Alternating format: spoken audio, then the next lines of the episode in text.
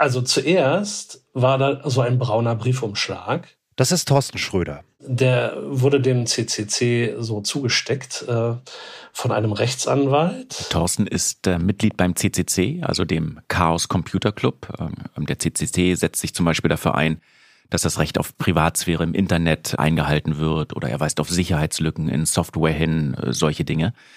Und, und durch diesen Vorfall aus dem Jahr 2010, den Thorsten hier geschildert hat, ist der CCC schlagartig noch bekannter geworden, als er ohnehin schon war. Denn in dem braunen Umschlag, den dieser Anwalt Thorsten und den anderen zugesteckt hatte, steckte ein Laptop. Und dieser Anwalt sagte, er habe da so einen Verdacht, dass möglicherweise jemand Schadsoftware auf diesen Rechner aufgespielt haben könnte. Ich weiß, dass der Umschlag eine ziemliche Zeit lang bei mir lag, weil ich halt auch ähm, ziemlich viel um die Ohren hatte äh, zu der Zeit. Und es wurde dann halt ähm, noch mal ein bisschen nachgedrängelt, so könnt ihr euch jetzt das mal anschauen. Okay, das klingt jetzt aber nicht so, als wärst du da jetzt völlig erpicht drauf gewesen, das zu tun, weil du schon erwartet hättest, dass da bestimmt was Dickes drauf zu finden sein könnte, oder? Also mit welcher Erwartung bist du da so rangegangen? Oh, ich hatte gar keine Erwartung. Also was werde ich da wohl finden? Ich kann mir vorstellen, wenn Thorsten damals gewusst hätte, was er und die anderen vom CCC auf der Festplatte des Rechners finden würden, dann hätte der wahrscheinlich nicht so lange rumgelegen. Sie haben nämlich bei ihrer Untersuchung tatsächlich die Spuren von Spähsoftware entdeckt. Ganz grundsätzlich konnte dieses Tool alles mit dem Computer machen, wo es installiert ist. Dieses Werkzeug, dieser, dieser Trojaner lief mit, mit höchsten Privilegien auf dem Rechner. Und es gab da halt auch eine Vorgeschichte, dass die Person bei einer Flugreise, bei der Einreise nach Deutschland vom Zoll zur Seite gebeten wurde und der Laptop dann vom Zoll in ein Hinterzimmer getragen wurde und erst einige Zeit später zurückgegeben wurde. Anhand der Ermittlungsakten ergab sich dann eben der dringende Verdacht, dass auf dem Rechner eine Spähsoftware installiert sein musste, die von den Behörden ausgewertet wurde. Das heißt, Spähsoftware eingesetzt von einer staatlichen Behörde. Ein Staatstrojaner. Ich fahr in Urlaub mit meinem Staatstrojaner. Ich wohne zusammen mit meinem Staatstrojaner. Ich masturbiere vor meinem Staatstrojaner. Ich liebe mein Staatstrojaner. Thorsten erzählt das so ein bisschen beiläufig fast, aber damals, 2010, da war dieser Fund nicht nur für die Hacker-Community eine wirklich große Nachricht. Denn die Spähsoftware, ähm, die Thorsten und seine äh, Kumpels damals auf diesem Rechner entdeckt haben, das war tatsächlich ein sogenannter Staatstrojaner. Also eine Spähsoftware, mit der der Staat Menschen überwacht. Dass es diese Art von Software überhaupt gibt, das war zu dem Zeitpunkt schon klar. Aber bis dahin hatte wirklich noch niemand so eine Software zu Gesicht bekommen. Wahrscheinlich auf der ganzen Welt nicht. Dass es da irgendwie so konkrete Fälle gibt, wo das auch tatsächlich mal getan wird. Da hat eigentlich also niemand so richtig mit gerechnet, dass das dann plötzlich auf einmal auch noch auf unserem Tisch liegt. Und dieser Fund des CCC war, wenn man so will, der Anfang der Geschichte staatlicher Spähsoftware in Deutschland. Man könnte sagen, der Trojaner war die Mutter der deutschen Cyberspionage. Der Fund hat damals eine hitzige Diskussion entfacht, die bis heute andauert und bis auf die höchste politische Ebene in Deutschland reicht und kein Ende nimmt weil der Trojaner ja der Anfang von der Geschichte war, aber diese Geschichte bis heute nicht zu Ende gegangen ist. Und hinter dieser Debatte, die fortlaufend irgendwo immer so ein kleines bisschen weiterläuft, poppt auch immer wieder eine Frage auf, der wir in dieser Folge nachgehen wollen. Wie viel Überwachung muss in einem Rechtsstaat wie Deutschland möglich sein und wann ist es zu viel? Hi, ich bin Janis Karmesin und Sie hören Der Spion in unseren Handys, einen Podcast zur mächtigsten Sperrsoftware der Welt und wie sie auch nach Deutschland gekommen ist. Und ich bin Holger Stark, stellvertretender Chefredakteur der Zeit und Leiter des Investigativressorts. Und das ist unsere sechste und letzte Folge Deutschland und die dunkle Seite der Macht.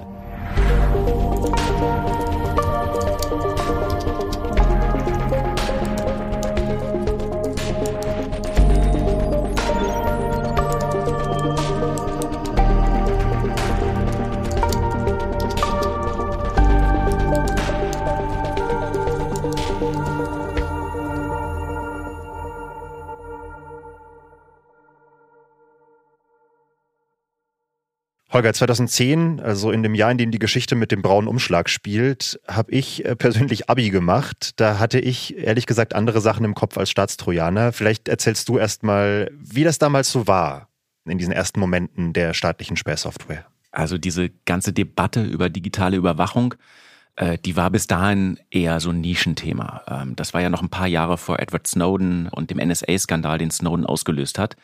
Aber mit diesem Bericht des Chaos Computer Clubs zum ersten Staatstrojaner überhaupt hat sich das schlagartig verändert. In Deutschland sorgt der Einsatz eines sogenannten Staatstrojaners weiter für Diskussionen. Möglicherweise fällt die Empörung über das, was der Chaos Computer Club jetzt enttarnt hat, noch relativ verhalten aus. Aber dann ist auch schon Schluss mit lustig. Jetzt ist Aufklärung angesagt. Man hat uns plötzlich zugehört. Die Kanzlerin will genaues wissen. Wir haben im Bundestag über diese Problematik geredet. Es geht um den Vorwurf, dass Behörden Programme verwendet haben, die mehr sehen konnten, als sie gesetzlich durften. Die Innenministerien versichern, die Aktionen seien in allen Fällen rechtmäßig gewesen. Nicht über die technische Problematik, sondern über die gesellschaftliche und über die politische Problematik. Eine gesetzgeberische Regelung steht, die ganz klar und eng umreißt, wann überhaupt nur eine entsprechende Software eingesetzt werden kann. Über den Verlust der Privatsphäre. Es ist ja leider nicht so, dass wir äh, viele in diesem Bereich ausgebildete Beamte bei der Polizei haben. Über die äh, uneingeschränkten Möglichkeiten, die Ermittlungsbehörden zur Verfügung haben, wenn die nicht kontrolliert werden. Die Vorwürfe, die der Chaos Computer Club in dem Zusammenhang erhebte gegen die Software, Hackerprobleme und dergleichen, ist für unsere Experten des Landeskriminalamts nicht nachvollziehbar. Dieser Fund und die technische Analyse war ja eigentlich nur der Zündfunke für eine Debatte, die halt längst überfällig war und die dann halt auch stattfand. Auch das hat uns der Chaos Computer Club mit seiner Ortshaft-Enthüllung noch einmal klar gemacht.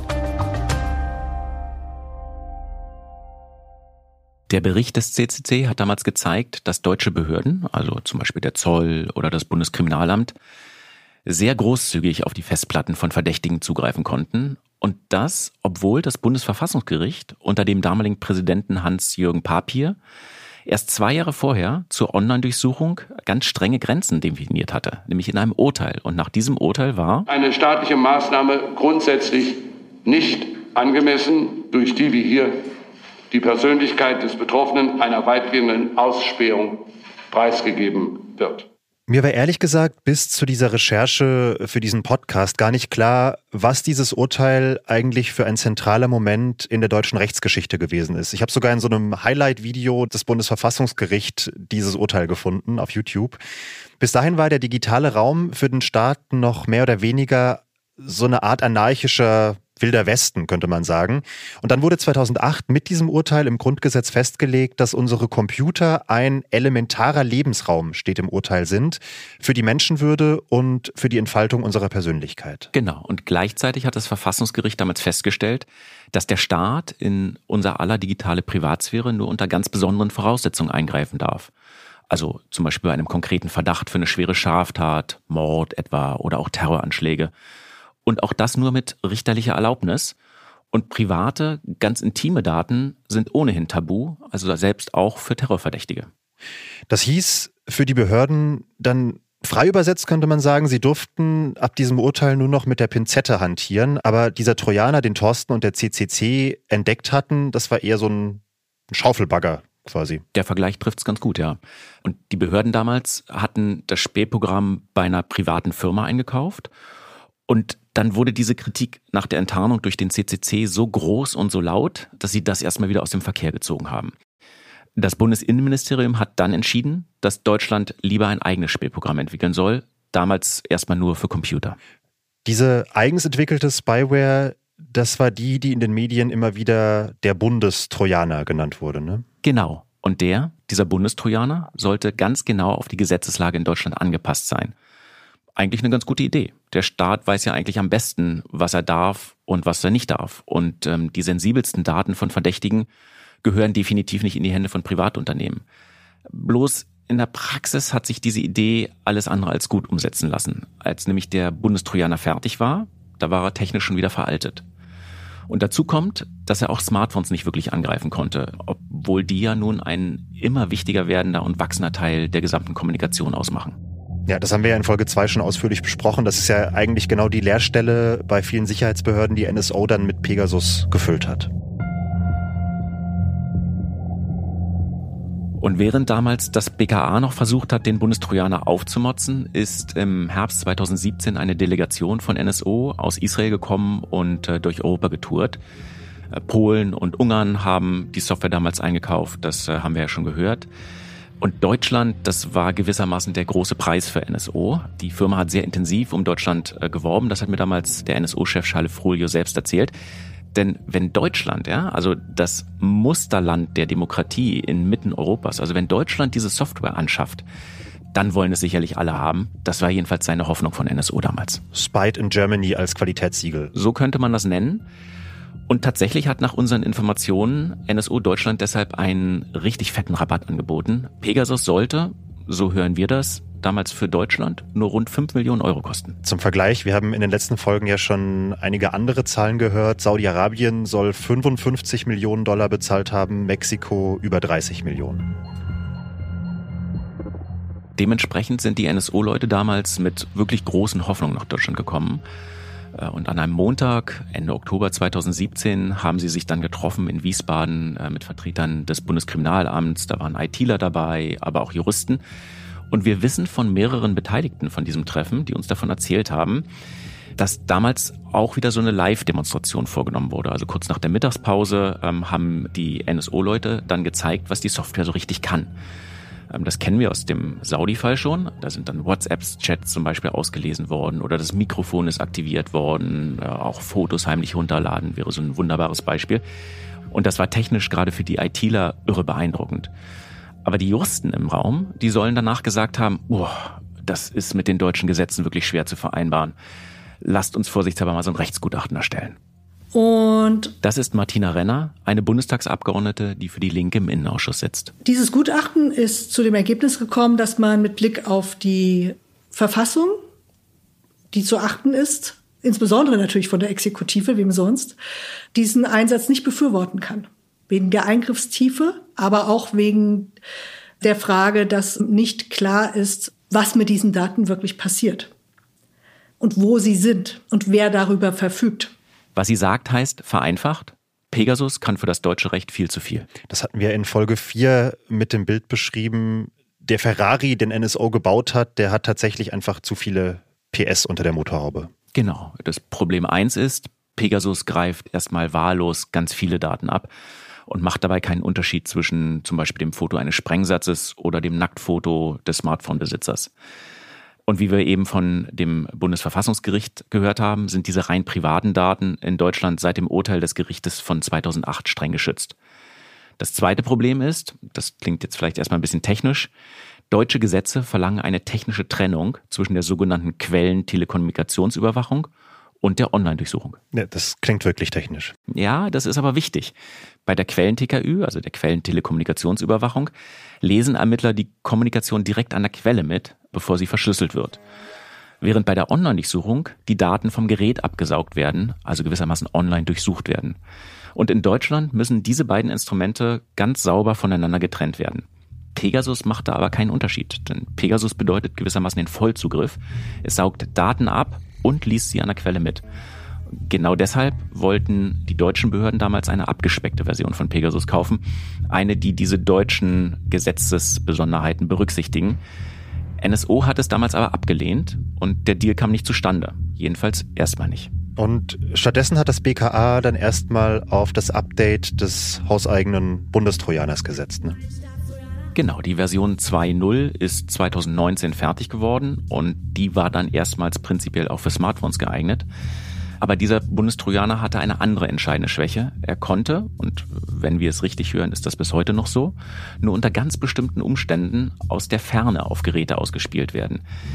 Wir hatten das in Folge 2 schon mal mit dem Bild der Kleingartenkolonie erklärt. Das BKA bekommt den Trojaner einfach, wenn man in dem Bild bleiben will, nicht durch die Löcher im Zaun. Da fehlen gewissermaßen die Heckenschere oder der Dietrich.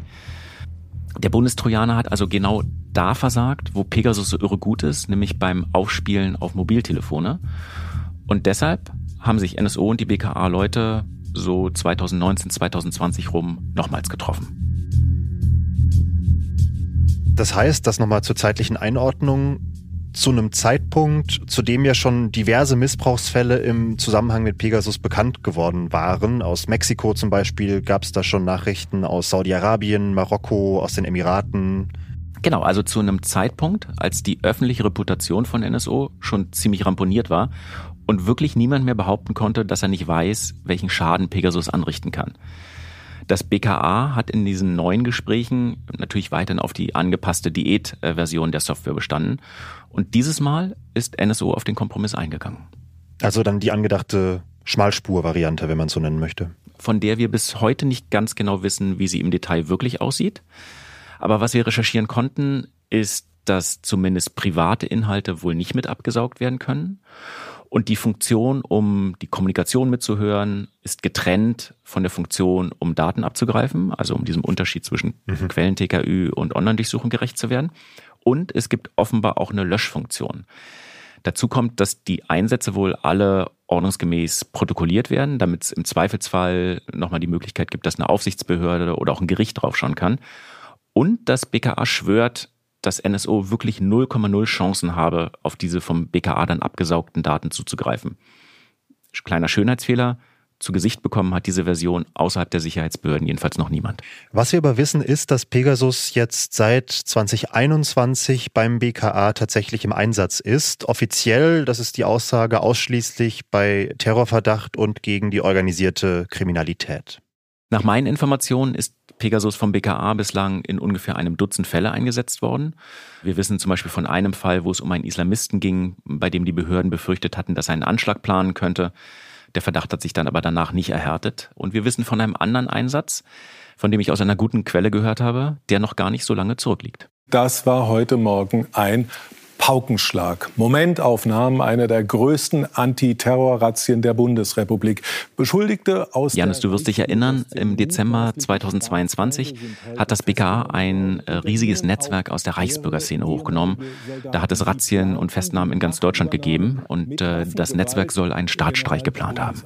Ihr Ziel ein neuer Staat und ein neues Staatsoberhaupt. Das war dieser dubiose Heinrich Prinz Reuß, die ehemalige AfD-Abgeordnete Malsak Winkelmann und so weiter und so fort. Dieses größte Netzwerk, das es aus der Reichsbürgerszene bisher zusammenhängend gab. Ne? Das neue Reichsoberhaupt wird er wohl nicht mehr. Heinrich der 13. Prinz Reuß. Der Verfassungsschutz und das BKA hatten Hinweise auf dieses Netzwerk und sie wussten, dass die Gruppe zum Beispiel heimliche Schießübungen mit Waffen durchgeführt hat. Und das hat gereicht, um eine richterliche Verfügung für eine Überwachung einiger der Gruppenmitglieder zu bekommen. Ich weiß, dass danach in großem Stil Telefonate abgehört worden sind, ähm, Chatnachrichten, die äh, hin und her gegangen sind. Äh, und mittlerweile konnte ich sogar die Computermaske sehen, in der das BKA die überwachten Nachrichten auflistet.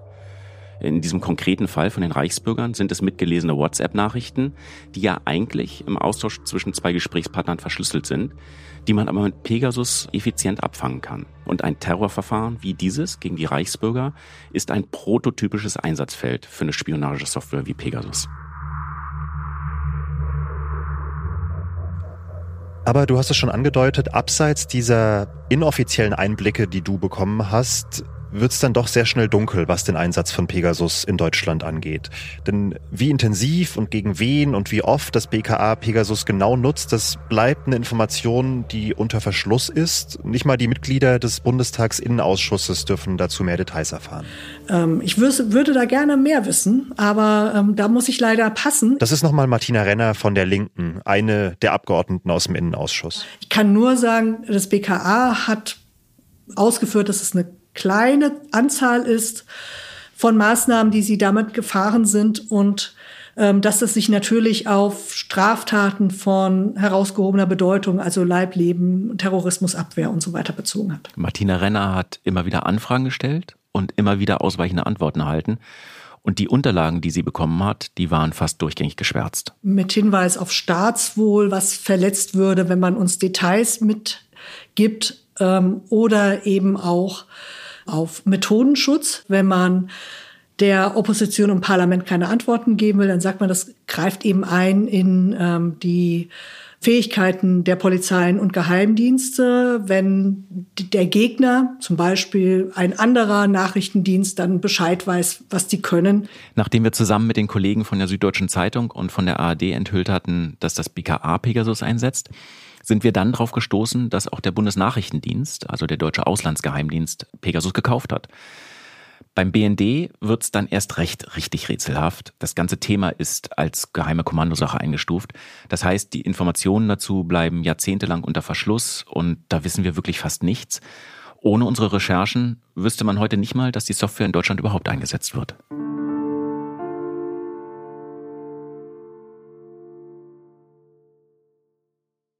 Ich finde das insgesamt ja schon bemerkenswert, dass ein Land wie Deutschland, das explizit immer sehr viel Wert legt auf rechtsstaatliche Standards, auf den Schutz von Menschenrechten, dafür auch relativ offensiv im Ausland immer wieder eintritt, dass dieses Land trotz der Vorgeschichte des Unternehmens und dieser Spyware mit NSO zusammenarbeitet und Pegasus nutzt und Geld dafür ausgibt. Das zeigt vor allem, wie unglaublich groß eben die Verführung durch Pegasus ist gerade Musterdemokratien, die stehen ja dauerhaft vor der Herausforderung, zwei sehr unterschiedliche Interessen zu vereinen, nämlich auf der einen Seite die Notwendigkeit für die Sicherheitsbehörden, dem Bösen, dem Verbrechen auf die Spur zu kommen. Und auf der anderen Seite steht der Schutz der Privatsphäre und natürlich auch die Einhaltung von Grundrechten. Man kann gewissermaßen sagen, je mehr demokratische Kontrollen es gibt, umso schwieriger wird die Arbeit für die Dienste. Ich konstruiere willkürlich einen Fall. Wir haben über genau dieses Dilemma auch mit Konstantin von Notz gesprochen. Das ist der Fraktionsvize der Grünen im Bundestag, also ein Vertreter der Regierungskoalition. Und er sagt erstmal ganz prinzipiell, Natürlich müssen auch Staaten wie Deutschland die Möglichkeit haben, Kommunikation zu überwachen. Es gibt irgendwie irgendeinen General in Nordkorea, der eben irgendwelche militärischen Dinge, Atombomben, Raketen, Tests oder whatever äh, zu verantworten hat gibt es in dieser Zeit eine gute Argumentation zu sagen, wir wollen verstehen, ob die ernsthaft sozusagen atomaren Sprengkopf da in ihre Rakete klemmen oder nicht. Und dafür müssen wir dessen Kommunikation erfassen. Ja, und dafür ist ein Land wie Deutschland Stand heute eben auf Firmen wie NSO angewiesen. Das Versagen beim Bundestrojaner hat es ja gezeigt. Entweder man hat einen Etat wie die amerikanischen Dienste, zweistellige Milliardenbeträge, super gute Leute, die in der Lage sind, einfach diese Tools selbst zu bauen. Oder aber eben äh, zu einer Firma zu gehen, die das anbietet. Oder dritte Alternative, nicht zu wissen, was der fiktive nordkoreanische General eben kommuniziert. Und im Zweifel darauf angewiesen zu sein, was einem andere Dienste geben. Und Pegasus, das führt von Notz gewissermaßen als ein Pro-Argument für diese Art von Spyware ins Feld.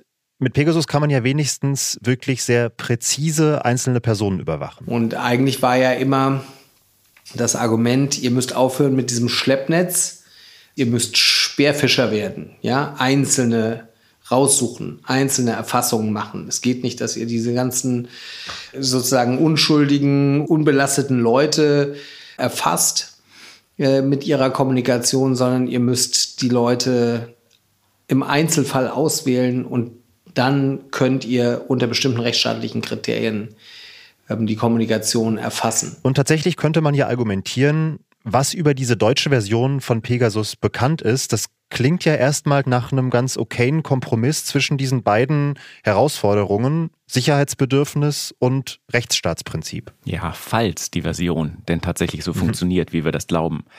Und da kommen wir schon zum ersten großen Problem. Denn was die Software so richtig genau kann, wird, darüber haben wir eben gesprochen, unter Verschluss gehalten. Und möglicherweise wissen es nicht einmal die Behörden selbst, sagt jedenfalls Martina Renner. Aber ich weiß eben auch, weil ich mich schon sehr lange mit Überwachungstechnologie, zum Beispiel auch Trojanern beschäftige, dass in diesen wie in anderen Fällen oftmals eben nicht der Quellcode vorhanden ist und damit nicht die Voraussetzung, dass man sich wirklich anschauen kann, was das Ding, was ich da kaufe, wirklich kann.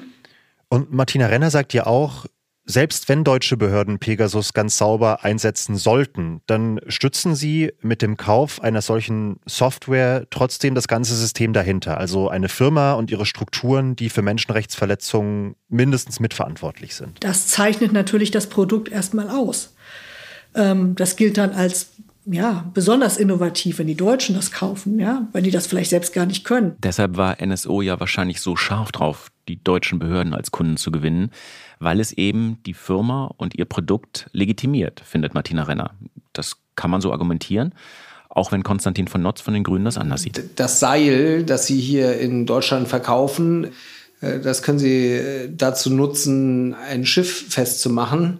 Damit kann in Saudi-Arabien aber eben auch ein Dissident aufgeknüpft werden. Und die These, dass der Kauf von Seilen sozusagen äh, das Agieren von Saudi-Arabien legitimiert, ist steil. Ich finde, das ist zwar eine sehr schöne Analogie, aber so richtig treffend ist sie wahrscheinlich doch nicht, weil mir bei Pegasus jetzt keine wirklich hundertprozentig zivile Nutzungsform einfällt. Bei einem Seil ist das ja so ein bisschen anders. Und da ist noch ein Problem, wenn sich nämlich ein Land wie Deutschland auf diesem Spyware-Markt tummelt und sich daran beteiligt. Thorsten Schröder vom Chaos Computer Club hat genau dazu vor dem Pegasus-Ausschuss im EU-Parlament gesprochen. I would, um, I would first give the floor to the gentleman on my left, Mr. Thorsten Schröder, for 10 minutes. uh, I'm gonna speak in German, so. Uh, mein Name ist Thorsten Schröder. Wir wissen ja, Pegasus und vergleichbare Software sind auf technische Schwachstellen von den Betriebssystemen und den Apps angewiesen, ähm, damit man sie eben aus der Ferne ausspielen kann. Das heißt aber auch, alle Kunden von Pegasus, auch die deutschen Behörden, sind auf genau diese Schwachstellen angewiesen. Nehmen wir mal an, wir finden, da findet jemand auf Apple iOS eine, eine Schwachstelle. Das ist äh, nochmal Thorsten Schröder diesmal im Interview mit uns. Und meldet die nicht an Apple. Dann laufen da draußen Millionen äh, Nutzerinnen rum mit einer Schwachstelle, die man remote ausnutzen kann. Die wird aber nicht gepatcht, also behoben. Das heißt, als Pegasus-Nutzerin muss eine deutsche Behörde ein Interesse daran haben, Schwachstellen nicht von den App-Herstellern schließen zu lassen, weil sie sie ja selber für die Überwachung nutzen möchte. Aber andererseits, solange diese Schwachstellen nicht geschlossen werden, sind auch die Geräte von allen anderen Nutzern der App, also von komplett unbescholtenen Bürgerinnen und Bürgern, über genau diese Schwachstellen angreifbar. Und das können sich wiederum andere Staaten, aber auch Kriminelle zunutze machen. Der Staat hat in gewisser Hinsicht da eine Schere im Kopf. Ne? Auf der einen Seite haben wir so wunderbare Institutionen wie das Bundesamt für Sicherheit in der Informationstechnik, die dafür da sind, äh, die Wirtschaft und die, die Bürgerinnen zu beschützen und alles dafür zu tun, dass die Systeme dieser Gruppe ähm, gepatcht und immer so sicher wie möglich ist. Und auf der anderen Seite hängt diese Behörde im Innenministerium, die wiederum Abteilungen haben, die genau das Gegenteil wollen.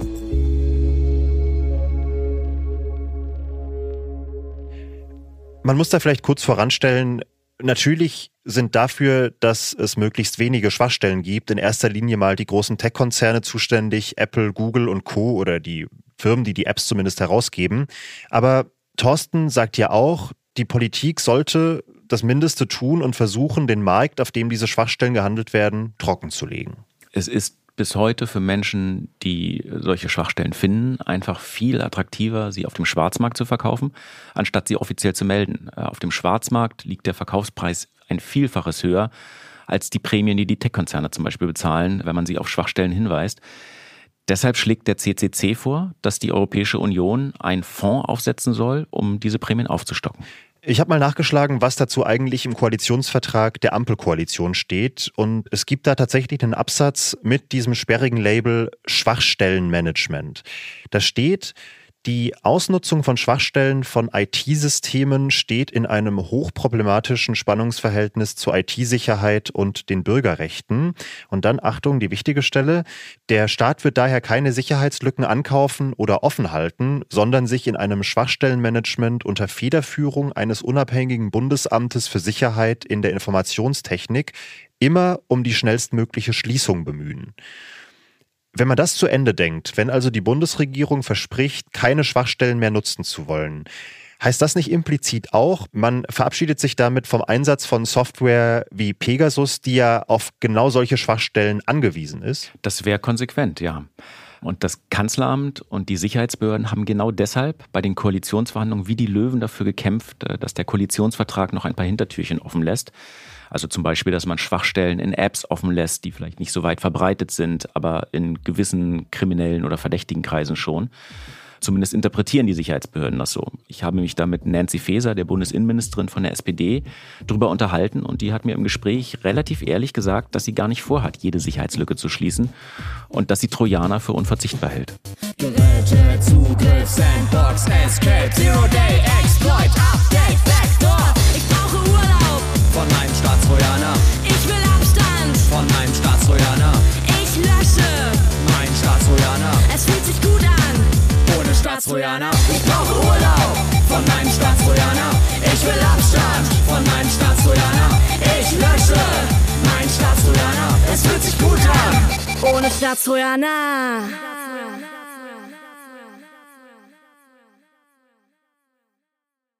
Es ist jetzt bald zwei Jahre her, dass die Zeit gemeinsam mit Partnermedien aus der ganzen Welt den flächendeckenden Missbrauch mit Pegasus aufgedeckt hat.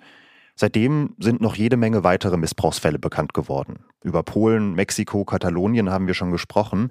Und ganz aktuell im Frühjahr 23 hat Amnesty International noch einen neuen Fall von Missbrauch in der Dominikanischen Republik öffentlich gemacht. Da ist Pegasus auf dem Handy einer Reporterin gefunden worden.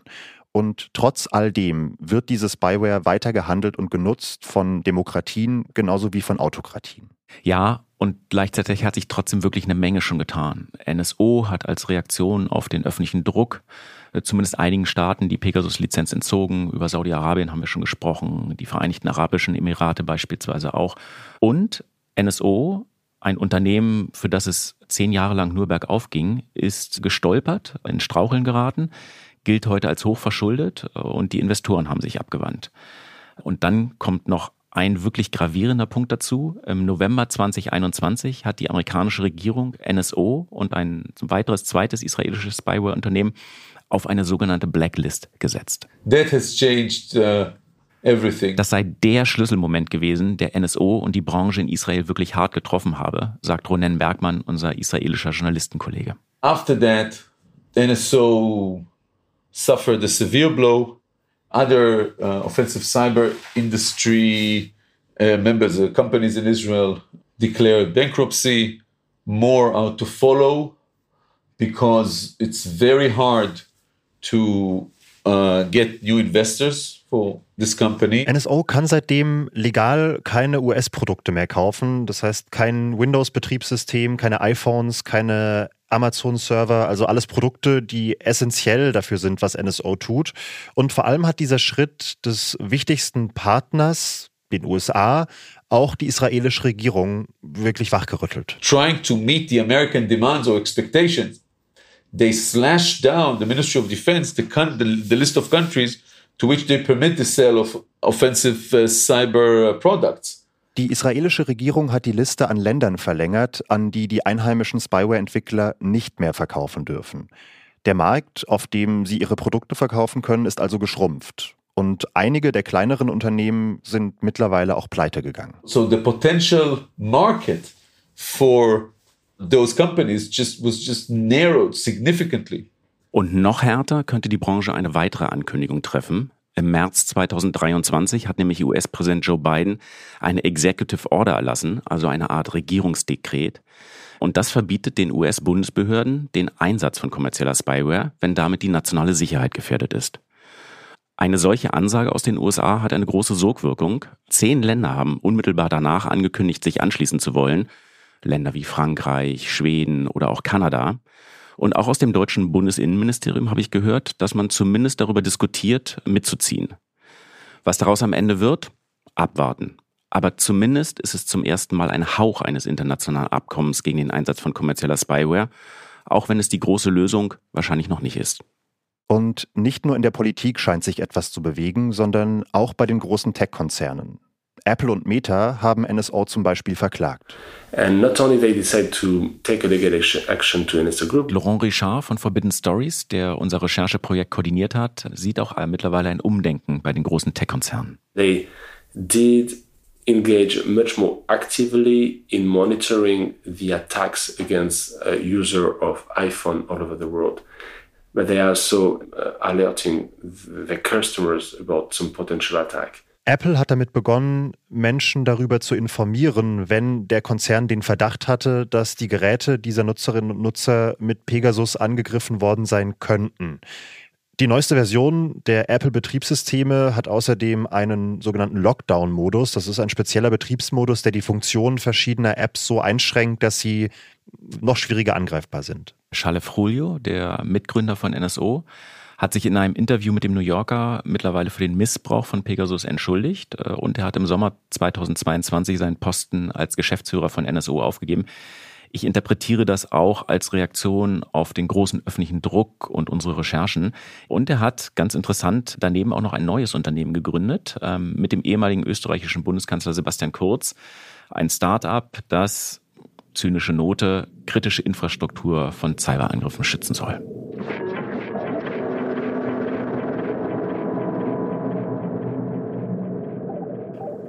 Aber alle Menschen, mit denen wir für diesen Podcast gesprochen haben, wirklich alle, sagen auch, selbst wenn NSO pleite gehen sollte, dann wird das nicht die Gefahr beenden, die von Spyware wie Pegasus ausgeht.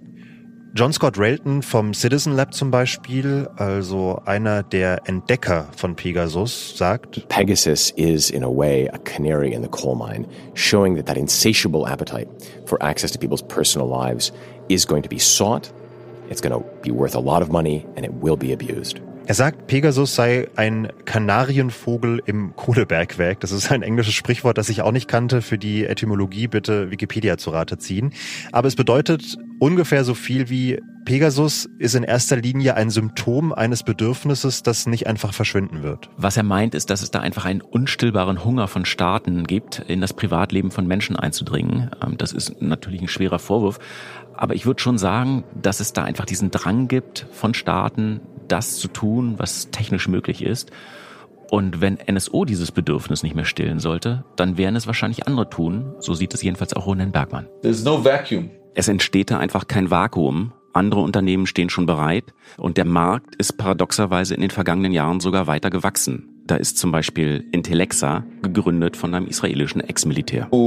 established outside of Israel, outside the supervision of the Ministry of Defense. Intellexa hat seinen Firmensitz nicht in Israel, das heißt, diese strengere Regulierung, die die Regierung äh, vornimmt, betrifft Intellexa nicht, sondern es hat sich so ein Netzwerk an mehreren Firmensitzen in vielen Ländern aufgebaut. It's just going from a country to country, from uh, Bangladesh to uh, other uh, countries in the Middle East and Africa where NSO and Israeli companies had to evacuate and just offering the same in less money.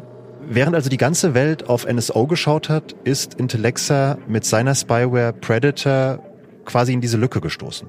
Predator soll sich in den Funktionen nicht wesentlich von Pegasus unterscheiden, also jedenfalls nicht in dem Funktionsumfang und dementsprechend dann auch nicht in dem Missbrauchspotenzial.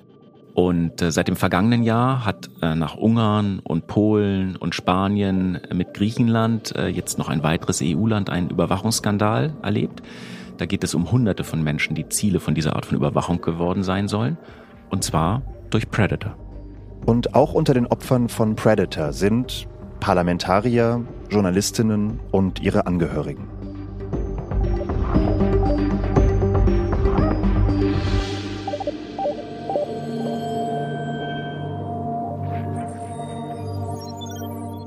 Das war Der Spion in unseren Handys, ein sechsteiliger Podcast von Zeit und Zeit Online über die mächtigste Spyware der Welt und wie sie enttarnt wurde. Hosts und Autoren dieser Folge waren wir, Janis Karmesin und Holger Stark. Die Redaktion hatte Ole Pflüger, Produktion Milica Tekeljeva und Maria Swidrik für Pool Artists. Musik kam von Joscha Grunewald und noch ein letztes Mal vielen Dank an unsere Partner, das Forbidden Stories Netzwerk und Amnesty International.